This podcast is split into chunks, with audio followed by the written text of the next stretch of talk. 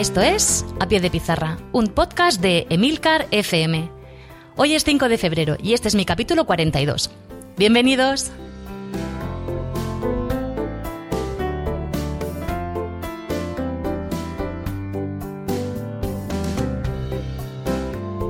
Muy buenas, esto es A Pie de Pizarra, un podcast sobre educación mediante el que comparto mis experiencias e inquietudes sobre esta dedicación y vocación que es la enseñanza. Mi nombre es Raquel Méndez. Este año soy tutora de sexto de primaria y soy la presentadora de este programa, donde vais a escuchar mi voz contando mi día a día como maestra de la escuela pública. ¡Empezamos!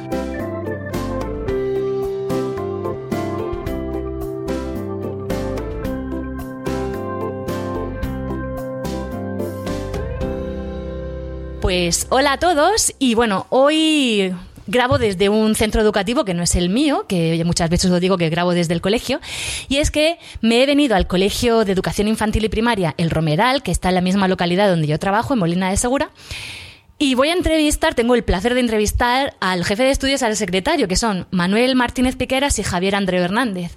Y solo tengo palabras de agradecimiento porque van a hablar de otros métodos de enseñanza dentro de la escuela pública, porque sí se puede. Sí se puede. Y bueno, muchísimas gracias de verdad eh, por permitirme que os robe vuestro tiempo de trabajo, que sé que estáis súper leados. Gracias. De nada.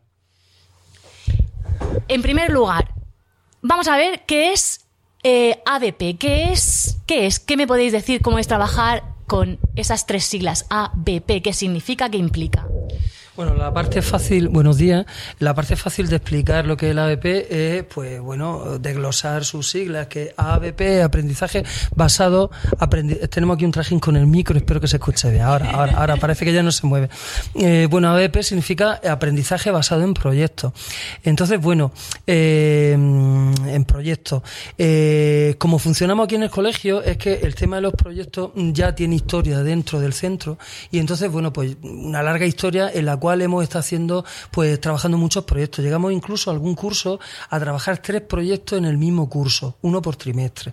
Y entonces, bueno, luego pasamos a dos, luego pasamos a uno, eso evolucionó, tomó, tomó muchas formas, pero vimos que eso se quedaba en muchas actividades complementarias, pero que realmente no calaba en el currículum, en lo que estábamos trabajando en clase. Y entonces, bueno, pues mm, lo que vimos es que esto motivaba mucho, es decir, porque enseñar cosas que no tienen eh, utilidad directa para el alumnado, nada más que simplemente, oye, pues sacar una buena nota o aprobar un examen y que luego el boletín esté medianamente decente, pues eso motiva a los niños mm, muy poco lo que descubrimos es que lo que realmente motiva a los niños es eh, aprender aprender con un fin, aprender para hacer algo que se pueda palpar en el acto, ¿no? Y entonces, pues bueno, pues dijimos, pero hay que ver si a los críos los tenemos más motivados en el pasillo que dentro de clase, ¿por qué no podemos llevar este tipo de actividades dentro del aula? Entonces lo que hicimos, bueno, pues fue evidentemente, pues formarnos, empezar a empezar a, intentar cuajar eh, el tema de los proyectos dentro de la programación. Entonces, bueno, pues hicimos un curso de formación aquí en el centro donde trajimos eh, pues a gente del Colegio de las Atalayas de Cartagena, que si nos están escuchando os queremos mucho, os damos las gracias por todo lo que generosamente nos habéis dado. Y entonces, bueno, entre el curso que hicimos, las visitas que hicimos, en los contactos de todo tipo que hemos tenido con ellos, pues eh, vimos que efectivamente eso se podía hacer, es decir, que el tema de los proyectos se podía traer eh, adentro del aula. Eh, descubrimos con el tema de los proyectos que el aprendizaje puede ser no solo práctico, sino que puede ser divertido, no solo para el alumnado, sino también para el profesorado, ¿vale? Entonces, que nadie piense que el tema de los proyectos eh, supone muchas cosas. Eh, una de ellas, una de las más importantes, es que evidentemente se va adaptando el, las programaciones, el aprendizaje a ese objetivo que es el proyecto, que en este caso ya solo elegimos un proyecto por curso. Este año el proyecto que hemos elegido es el tema de del arte. Entonces, mm, eso es lo que apareja. Una de las cosas más importantes es quitar mm, los libros. La, librosis o libritis es una enfermedad altamente eh, tóxica y extendida, que bueno, que bien utilizado un libro de texto puede ser fantástico, y los libros de texto hay algunos que están realmente bien. Pero mm, pensamos que los proyectos es una cosa más interesante. Entonces, bueno, pues hemos quitado algunos libros, en concreto este año nos tiramos, saltamos a la piscina con el libro de lengua, entonces todos los libros de lengua de primaria se han, se han quitado. Y entonces trabajamos eh, mm, eh, la lengua adaptada al proyecto. Claro, si tú tienes un proyecto, si tú tienes un fin, mm, es el que te va a ir marcando la brújula que te va a ir marcando. Entonces, si tú tienes un libro, mm, no es compatible, porque el libro, por más vueltas que le des, por más que adelante un tema, retrase otro, pero no se ajusta evidentemente a ese proyecto. Entonces, pues la primera cosa suele ser la más difícil y es decidir quitar el libro o los libros. Y bueno, que aquí tenemos a Javier, que seguramente también tiene que comentar algo del tema de los proyectos. Pero yo quería preguntarte, mira, Javier, va para ti. Mm, el quitar el libro, claro. Tiene que estar todo el claustro a una, muy concienciado. Eso, eh, a ver, contarme, porque yo sé lo que es un claustro. Entonces, ¿cómo fue ese claustro cuando se decidió tomar esta decisión? Tuvo que ser ahí, vamos, divertido. Bueno, ese claustro fue, hubo un intenso debate. ¿eh? Eh, se debatieron los pros, los contras, había gente a favor, gente en contra, eh, en fin, hubo ahí un debate largo y arduo y se hizo una votación. En la primera votación salieron, salimos empatados. Fíjate. 11 a 11, 11 sí, 11 no. Seguimos el debate, seguimos debatiendo y al final, bueno, se consiguió una amplia mayoría para que pues, se pudiera poner en marcha toda esta historia. Eh, el aprendizaje basado en proyectos aparte de, bueno, mm, aparte de quitar libros, lo que hemos hecho ha sido eh, cambiar la metodología también, ¿no? Entonces estamos dando muchísima importancia al, tema de los grupos colaborativos, al trabajo colaborativo y cooperativo. Todas las clases están puestas en grupos, no existen los, pupitres o las mesas individuales. Todas las clases tienen grupos de, de cuatro o de seis, depende, o de cinco. Eh, los niños rotan de clase, cambian de clase, que es otra forma de, que los niños desconecten un poco en el cambio ese de clase a clase, que al principio la gente pues, tenía un poco de miedo, el, follón que se podía montar en el pasillo, pero sí que es verdad que hemos, hemos notado que, esos cambios de clase hacen que los niños rindan más, porque no están todo el día sentados en el mismo sitio, con los mismos, viendo las mismas paredes. Entonces lo que hemos hecho ha sido especializar las aulas. Hay aula de idiomas, hay aula de matemáticas, hay, idioma, hay aula de lengua, hay aula de arte y ciencias, hay aula de, de cada tramo tiene su, su aula, ¿no? Entonces, cada 45 o cada hora, o depende, o cada dos horas, porque tenemos también sesiones de, dos horas, los niños van cambiando. Suena un timbre, los niños van cambiando, entonces, claro, llegan al aula de lengua y tenemos el aula de lengua perfectamente estructurada con sus rincones de vocabulario, de informática, que la informática es otra cosa que también hemos modificado, hemos desmantelado el aula Plumier, hemos eh, repartido los, ordenadores en las diferentes aulas. Entonces, el aula de lengua, por ejemplo, tiene cuatro ordenadores aparte del, de la pizarra. Pues hay un rincón de, informática, un rincón de juegos de lenguaje, un rincón de lectura, un, en fin. El aula de matemáticas, pues también tiene su material específico, con lo que las aulas están mucho mejor dotadas no tienes que ir el maestro acarreando material de un sitio a otro. Los niños, cuando ya entran al aula y ya se envuelven en ese ambiente de esa aula, con lo que, bueno, el, rendimiento creemos que es bastante mejor. ¿Tenéis un hueco para mí aquí? ¿no? yo quería saber esto que, claro, ¿qué ha supuesto en cuanto organización del centro? ya me vais dando una idea, porque claro, es tirar todo lo conocido para volver a construir. O sea, desde cero, una nueva metodología y una nueva manera de aprendizaje. Claro, esto, el claustro sí que estaba ahí a favor, pero ¿qué respuestas habéis tenido de las familias? Y luego, eso una, la primera, ¿qué respuesta habéis tenido de las familias? Y segunda, un interino que llega aquí topardillo el 1 de septiembre diciendo... No se, quiere ir, se agarra, se agarra a, la silla para no irse. Claro, quiero, quiero ver eso, cómo lo formáis, qué hacéis, no sé, contadme. Eh, bueno, eh, con el tema de las familias, pues evidentemente el, colegio tiene su forma de funcionar. Cada colegio tiene su manera y su forma. Y bueno, al tener zona única en Molina, pues los papás y las mamás pues informan y de todos los colegios de Molina, no solo de los que antiguamente era su zona.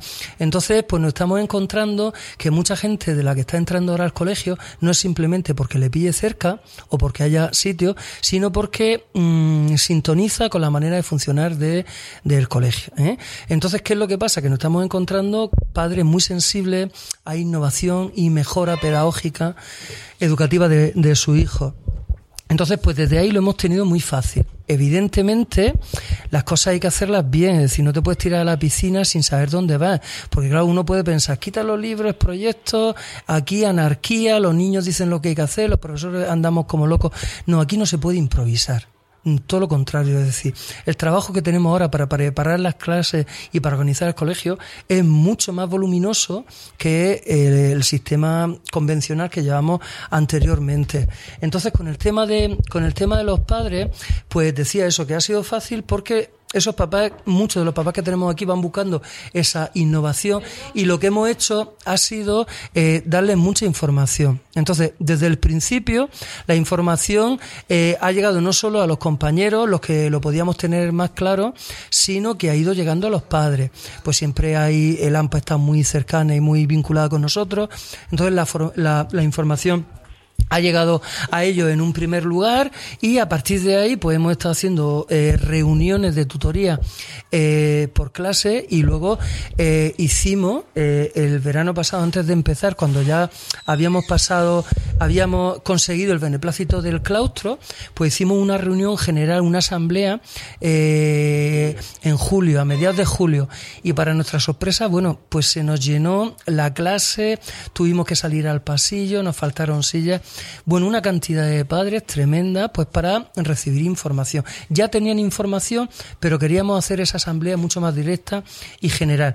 Y nos encontramos con la sorpresa de que, bueno, algunos padres pues tenían dudas muy razonables con el funcionamiento de, de, de, de estas metodologías.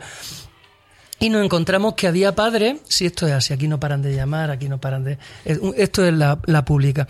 Entonces resulta, resulta que había padres que contestaban a otros padres. Es decir, ya se habían informado con nosotros y se habían informado por otros sitios y ya contestaban y defendían más enconadamente que nosotros el tema del de, mm, cambio metodológico. Y entonces a partir de ahí, mucha información de todo lo que estamos haciendo. Las reuniones habituales, reuniones extras.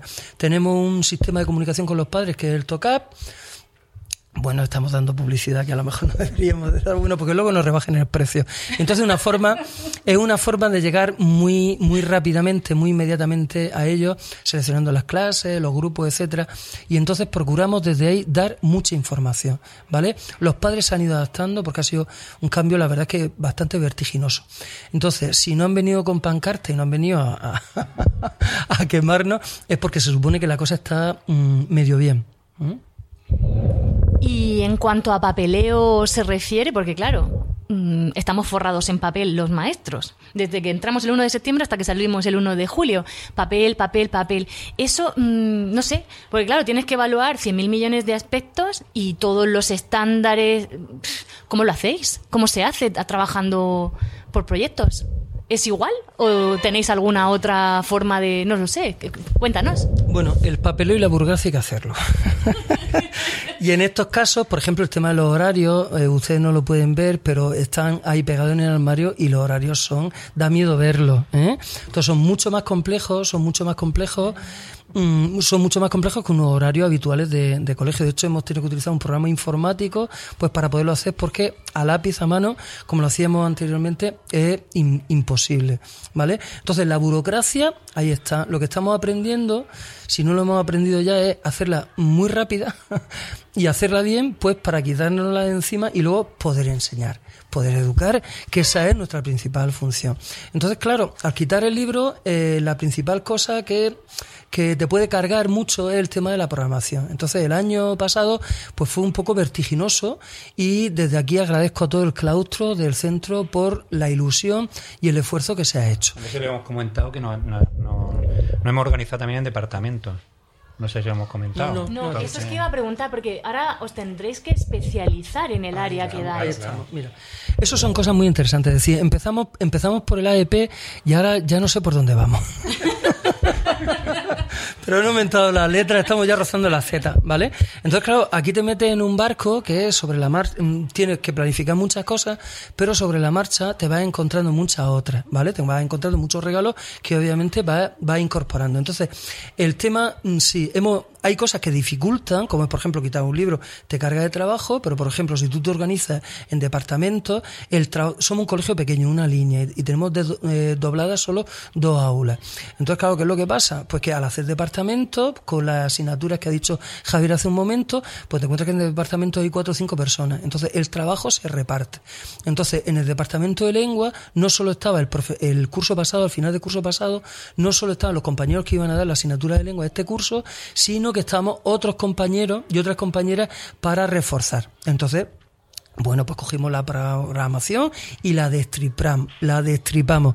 Es decir, que esa burocracia, en lugar de quedarnos en el papel, meternos en la nota y darle a los cuatro botones, pues la destripamos y entonces pues vimos realmente pues las cosas que eran fundamentales, las cosas que no eran fundamentales y todo eso se organizó. Y tenemos una programación que yo creo que está bastante interesante y se hizo toda la programación desde primero hasta sexto, con lo cual los compañeros y las compañeras, al empezar este año con lengua, su programación estaba ya hecha. No solo la programación, sino muchas de las actividades que se tenían que hacer. Y luego, aparte de, ese, de esa organización por, por departamentos para organizar el trabajo, también está el tema de la especialización.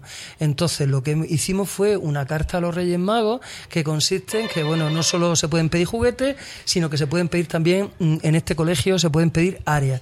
Entonces, cada compañero, cada compañera rellenó una hojita donde expuso eh, qué área y por qué quería elegir ese tipo de área. Entonces, nos encontramos con que compañeros, compañeros, que hasta el momento, pues a lo mejor tenían alguna duda con respecto al funcionamiento de este, de este tipo de metodología, pues que bueno, vieron que habían cosas que facilitaban. Oye, pues a mí me gustan las matemáticas y voy a dar solo matemáticas. A mí me gustan las ciencias naturales y voy a dar solo ciencias naturales, hasta donde se puede llegar. Entonces, afortunadamente, coincidió lo que pedía todo el mundo con lo que se pudo dar. Entonces, quien da matemáticas solo da matemáticas, por lo menos en las troncales. Quien da lengua solo da lengua. Entonces, claro, eso que es lo que hace, facilita mucho más el trabajo y la gente está mucho más motivada con el tema y domina más la asignatura que está dando. Suena interesantísimo. Y una pregunta, a ver, claro, el año pasado tuvisteis prueba de diagnóstico en tercero y en sexto. Y ya llevabais tiempo trabajando con, por proyectos. ¿No? Bueno, pero no, no de esta manera. O sea, lo que hemos estado trabajando era por proyectos, pero no, como ha dicho Manuel al principio, no estaba metido como ahora en el currículum, ni estaba hecha esta distribución. O sea, este año es cuando hemos empezado a hacer toda esta nueva metodología y todo esto, estamos todavía empezando, caminando, ¿no? Aunque tenemos bagaje de trabajar en proyectos, pero no como ahora mismo, ¿no? De, de, de esta forma tan, tan metodológica. Entonces, pues otro año sí que hemos trabajado muchísimos proyectos sobre, sobre historia, sobre cines, los Beatles fue un año un proyecto, sobre poesía, teatro, medio ambiente, historia, castillos, en fin, hemos hecho diferentes proyectos, pero eran, eran trimestrales y no, no se profundizaba con ellos tanto en el currículum, cosa que ahora sí se hace. Luego, claro, también tenemos pendiente la evaluación a final de curso de este trabajo, porque ahora mismo estamos, y bueno, el claustro está bastante ilusionado, está bastante motivado, pero también tenemos que ver al final de curso si de verdad nos da resultado. Y eso, eso tendremos que esperar. Porque los resultados de la primera evaluación de este curso con el curso anterior, ¿habéis notado algún cambio? Eh, ¿Hay niños que hayan empeorado por trabajar por proyectos o al contrario, hay niños que han mejorado en su aprendizaje al introducir la nueva metodología? Mucho más contentos están, seguro, y, no, no se ha notado ningún empeoramiento, de ninguna manera. Mira, eh, estábamos ahora trabajando lo de las chapas, eso que te hemos enseñado. Eh, yo estaba haciendo, ayer empecé, un, antes de ayer, mejor, el martes, a hacer una, un pintor, Kei Haring, con acuarelas y tal y cual. Espera que te interrumpe. Cuenta del bien lo de las chapas, porque yo lo sé, pero aquí la gente no tiene ni idea. Bueno, hemos comprado una máquina para hacer chapas, ¿no? Y entonces pues la vamos a intentar utilizar lo máximo posible. Eh, dentro de unos días hay una exposición en el MUDEM de, arte y tal, y entonces pues nosotros decidimos que como estamos trabajando el arte, pues lo, lo, que hicieran los niños lo íbamos a convertir en chapa. Entonces, eh, lo que te iba a decir, yo estaba trabajando Kate Haring con un pintor, bueno, para hacer las chapas nos quedamos a medio y al día siguiente, que ayer miércoles, teníamos trabajo por estaciones, que se llama. Todos los miércoles tengo dos horas seguidas para trabajar por estaciones. Entonces le dije a los críos, ¿queréis que sigamos mañana trabajando, pintando? Y me dijeron los niños, no, queremos estaciones. Y que una de las estaciones sea la pintura. Vale, o sea, quiero decir que están muy motivados para trabajar, les gusta por las estaciones, cada, cada estación tiene su rincón, una de ortografía, una, una estación de, de composición escrita, tal y ellos preferían trabajar las cuatro estaciones, aunque una fuera de pintura.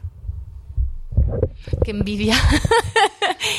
y otra pregunta, a ver, claro, porque para decidir el proyecto, ¿eso cómo se hace? ¿Se hace el año anterior, o sea, el curso anterior, para poder em, empezar ya a trabajar antes de terminar y que esté toda la idea? ¿Recogéis las ideas de los alumnos? ¿Los, los hacéis en claustro? ¿Eso cómo, cómo, se, cómo surge esa idea antes de desarrollarla? Bueno, de momento, a ver, como decía Javier, estamos muy verdes, es decir, estamos poniendo en marcha muchas cosas, eh, algunas funcionan, otras no funcionan, otras funcionan a medio, algunas son reparables, otras, otras, otras no. Entonces, eh, por ahí vamos. Entonces, el tema de, de, de la metodología hay que afinarla mucho porque y hay que ajustarla al tema del proyecto. Entonces, el proyecto es una cosa que tenemos que mm, eh, decidirlo bien decidido. Entonces, es una cosa muy democrática. Entonces, se, se eh, hay una fórmula de votación que es el tema de la americana. Entonces, que cada uno llega al claustro, expone un, un tema de proyecto, de posible proyecto, y entonces, bueno, se van votando. Entonces, se van descartando los que menos votos tienen, y al final se quedan dos o tres que son los que más votos tienen, y luego entre eso ya lo votamos, lo votamos todos. Y entonces, claro, lo que se va buscando evidentemente es un proyecto que tenga mucha cancha. No podemos buscar, yo qué sé, eh, la forma de andar de las hormigas. Tiene que ser proyectos que eh, den juego a todos los niños de infantil y de primaria y desde principio hasta final de curso y para todas las áreas. Entonces el año pasado, como lo hicimos, fue, claro, el año pasado fuimos un poquito desbordados con el tema y entonces pues lo llevamos todo a final de curso y nos tuvimos que llevar a vacaciones mucho trabajo. Este año todo ese proceso lo vamos a adelantar, ¿vale? Entonces, bueno, como ha dicho Javier, tendremos que evaluar, tendremos que corregir las cosas que tengamos que corregir y entonces elegimos el proyecto y si decidimos continuar para adelante, pues bueno, tendremos que seguir quitando libros, no solo quedarnos en lengua, sino que para el curso que viene pues deberíamos de plantearnos el tema de la matemática y a lo mejor alguna asignatura más, ¿vale? Y entonces, pues eso se hace a final de curso, bueno, se hace en el tercer trimestre. La evaluación queremos hacerla eh, ahora, a finales del segundo trimestre, y luego ya con las decisiones que se hayan tomado, en el tercer trimestre lo ponemos en marcha. Entonces, decir que esta metodología, un poco a nivel general, ¿eh? de programación, como a nivel concreto de preparar cada clase, lo que tiene es que tienes que mm, trabajar mucho ¿eh? en casa o aquí en el colegio, en casa tienes que trabajar mucho, vamos a ser sinceros, ¿vale? La cosa es que tiene mucho trabajo, pero la motivación de los niños es tan grande, la organización que hay dentro del aula es tan exquisita, ellos están tan acostumbrados porque en todas las asignaturas llevan la misma dinámica. Entonces, una vez que tú les traes la clase ya montada y se la expones, ellos se ponen a trabajar. Y esto no se puede ver aquí, pero tenemos fotografías y tal, y entonces puedes comprobar cómo los niños están en clase muy concentrados. Entre ellos hay equipos, hay mm, reparto de responsabilidades, y entonces entre ellos se están apoyando pues para que el resultado que tenga el equipo de esa estación, de ese trabajo que están haciendo, luego lo tienen que exponer al resto de la clase. ¿Vale? Porque lo que ha comentado antes Javier, que la franja horaria que tenemos la hemos cambiado. Entonces tenemos franjas de, tenemos sesiones de 45 minutos, de una hora, pero hemos buscado que en cada área, por lo menos de lengua y matemáticas, hay una sesión de dos horas para poder trabajar por estaciones. Porque evidentemente eh, está comprobado, hay estudios que hablan sobre el tema, que el rendimiento creativo de los niños es de 20 minutos, no llega más. Entonces lo que hacemos es que en las estaciones, cada uno de los trabajos que he repartido en los seis grupos, en las seis mesas que hay en el aula, dure 20 minutos y así van rotando. Entonces, aunque estén dos horas, pero la actividad que están realizando es solo de 20 minutos y luego la tienen que exponer. Y entonces, claro, pues tú cuando tienes que exponer algo, pues lo tienes que madurar más que si no lo expones, evidentemente. aquí entra en juego otra parte que es muy importante, la evaluación cómo se evalúa a un alumno mediante este tipo de metodología, porque no es la evaluación al uso, no es te aprendes el tema uno, haces un examen y me lo zampas aquí. Aquí intervienen otros muchísimos factores. Aparte que, bueno, es que formas mucho más al alumno como persona en todos los aspectos. Porque a nosotros, yo no sé a vosotros, pero a mí en el colegio no me enseñaron a, a exponer delante de un equipo, a trabajar de forma cooperativa, a organizar mi trabajo en función de lo que haga el otro. No sé, ¿cómo evaluáis? Eso es porque yo quiero aprender. Bueno, yo realmente todavía no he hecho ningún examen, soy sincero. Hay, hay otro, otro tipo de pruebas que, se, que te sirven también, ¿no? Aparte, bueno, se utilizan, utilizamos rúbricas, ¿vale? Utilizamos los plickers, ¿sabéis lo que son los plickers? Los plickers... Eh, explica, explica los plickers. bueno, los plickers es una cosa que le gusta mucho a los críos, ¿no? Porque es una serie de tarjetas cada crío tiene su tarjeta propia. Javier, siento decirte se hace exámenes, pero los pliques son exámenes. Bueno, sí, sí, bueno, también es verdad. No, por escrito no. Bueno, bueno los pliques son una serie de tarjetas que tienen los críos. Cada tarjeta es, eh, es un código, como un código QR. Y entonces pues eso funciona en, sintonía el móvil con la, con la pizarra digital, ¿no?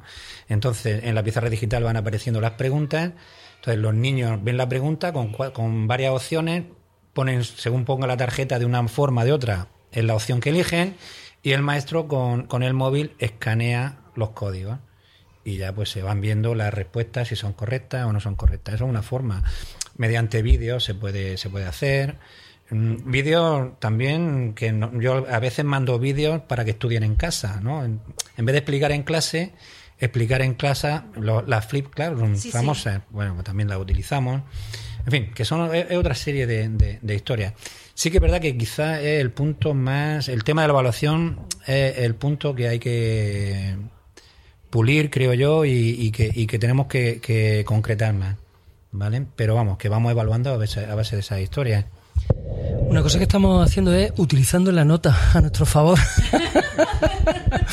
no solo trabajar nosotros para él, sino que trabaje él para nosotros. Entonces, es común ver aquí en, clase, pues, que bueno, todas las clases tienen ordenadores, eh, uno específico para el profesorado, y bueno, y nos traemos también las tablets, las tablets que hay en el colegio y las tablets personales. Entonces, aquí el personal, lo habitual es que ese trabajo que se está haciendo, tú tienes desplegado en la nota en el medio que sea, y vas tomando nota y vas evaluando en directo.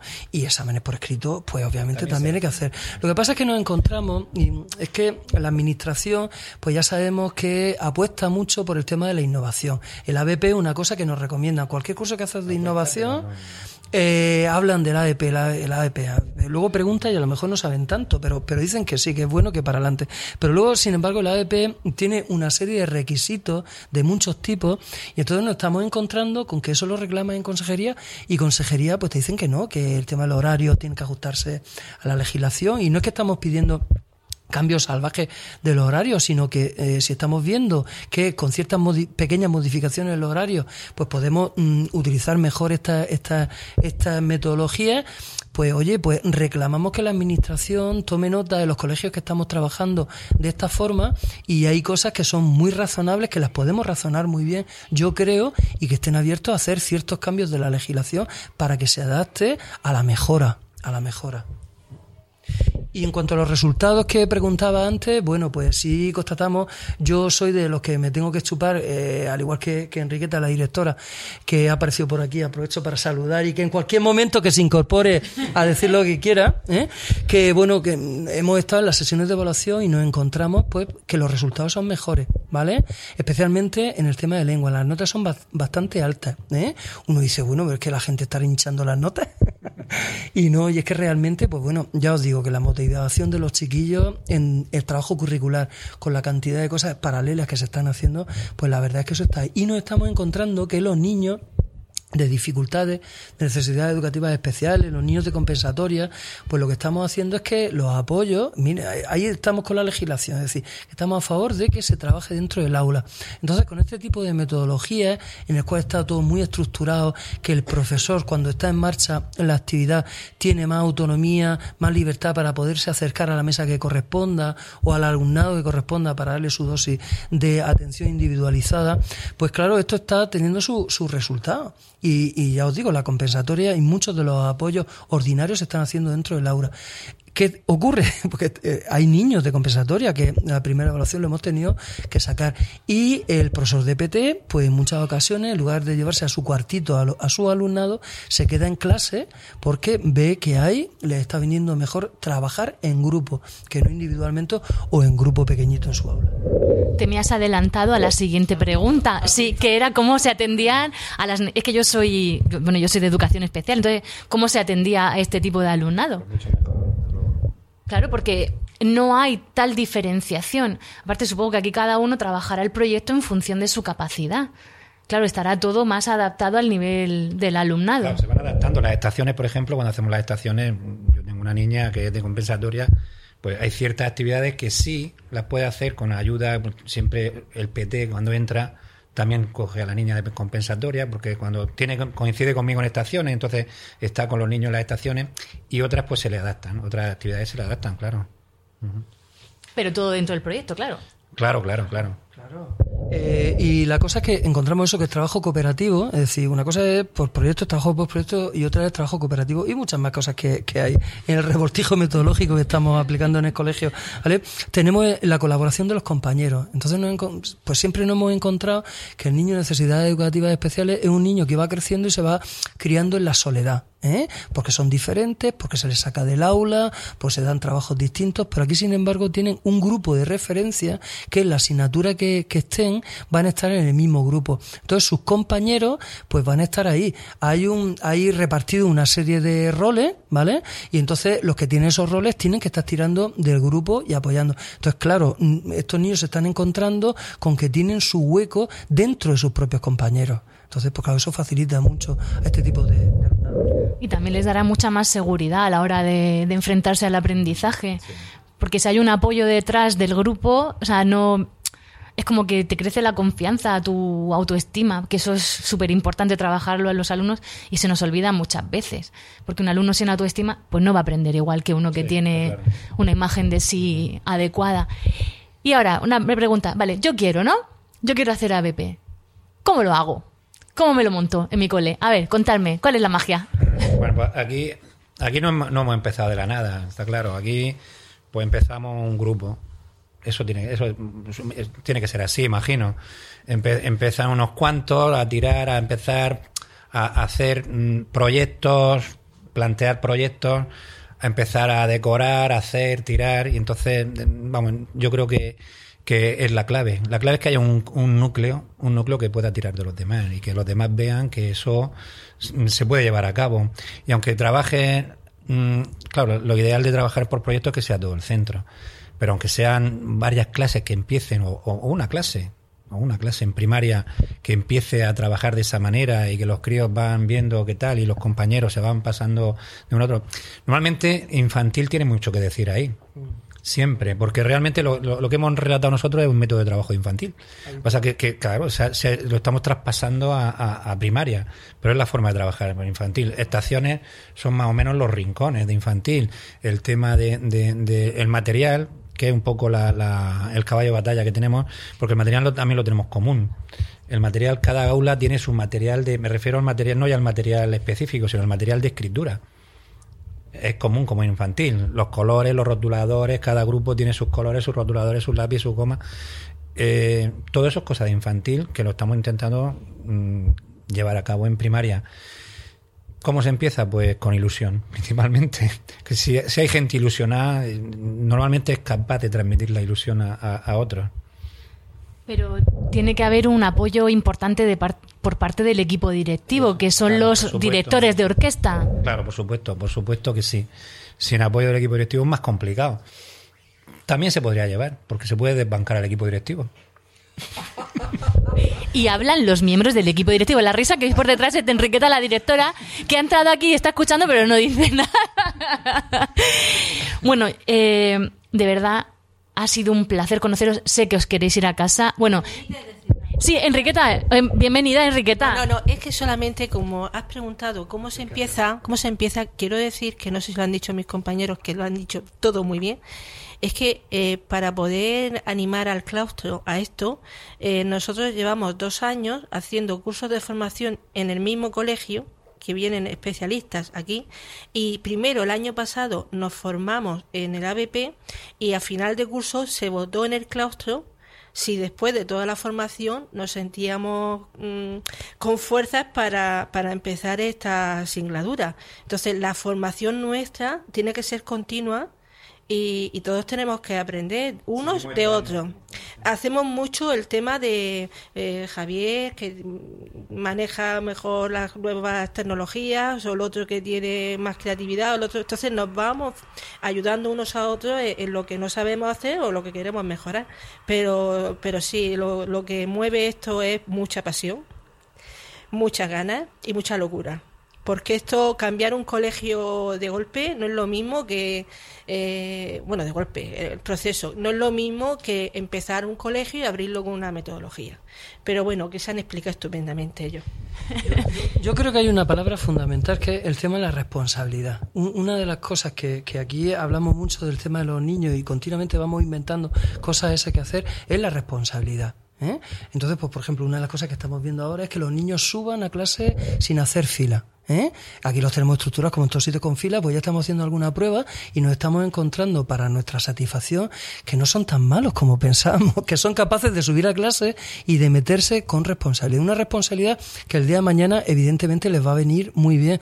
Y de cara a los profesores, pues la responsabilidad que tenemos con respecto a la educación, que no abdiquemos ante unos libros y unas programaciones que nos vienen de otras editoriales, que bueno, que están muy bien, pero que no se ajustan a la realidad nuestra, ni a lo que nos gusta, ni a lo que queremos, ni nosotros, ni el alumnado. Y entonces desde aquí estamos viendo que somos responsables y que nuestro oficio es un oficio muy sacrificado, con mucho sabor en algunas ocasiones, pero que es muy satisfactorio ver como que hay cosas que te vas inventando, que vas creando, que las llevas a clase y que funciona. Y que tus alumnos, oye, pues te ven por el pasillo y te dan abrazos, te preguntan, ¿y cuándo hacemos esto? ¿Y cuándo hacemos lo otro? Y entonces desde ahí la cosa funciona. ¿eh? Y entonces desde ahí aparece una seducción que, bueno, que a la gente que no ha tenido tan claro, pues bueno, pues se han ido animando y, y, bueno, y ves que, que, sí, que, que, se están enganchando al tren, ¿vale? Y otra cosa fundamental, señores y señoras, es la batucada. Pongan una batucada en su colegio, parece una tontería, pero acabo de, de enseñarle un vídeo.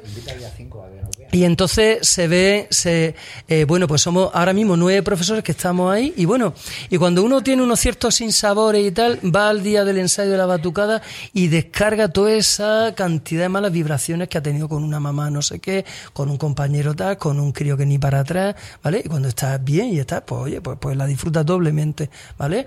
Eh, tenemos, eh, me dicen por aquí que que, diga que hoy 5 de febrero a, la, a las 7 de la tarde hay un evento cultural muy interesante que organiza eh, el grupo de eh, siglo XXI, una educación por el siglo XXI, que se realiza en el teatro y que el evento se llama eh, Molina por la Arte.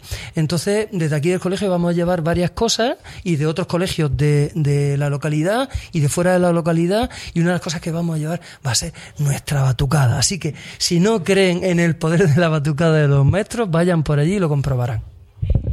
Otra vez, mil millones de gracias por darme, entrarme vuestro tiempo. Sé lo liados que estáis.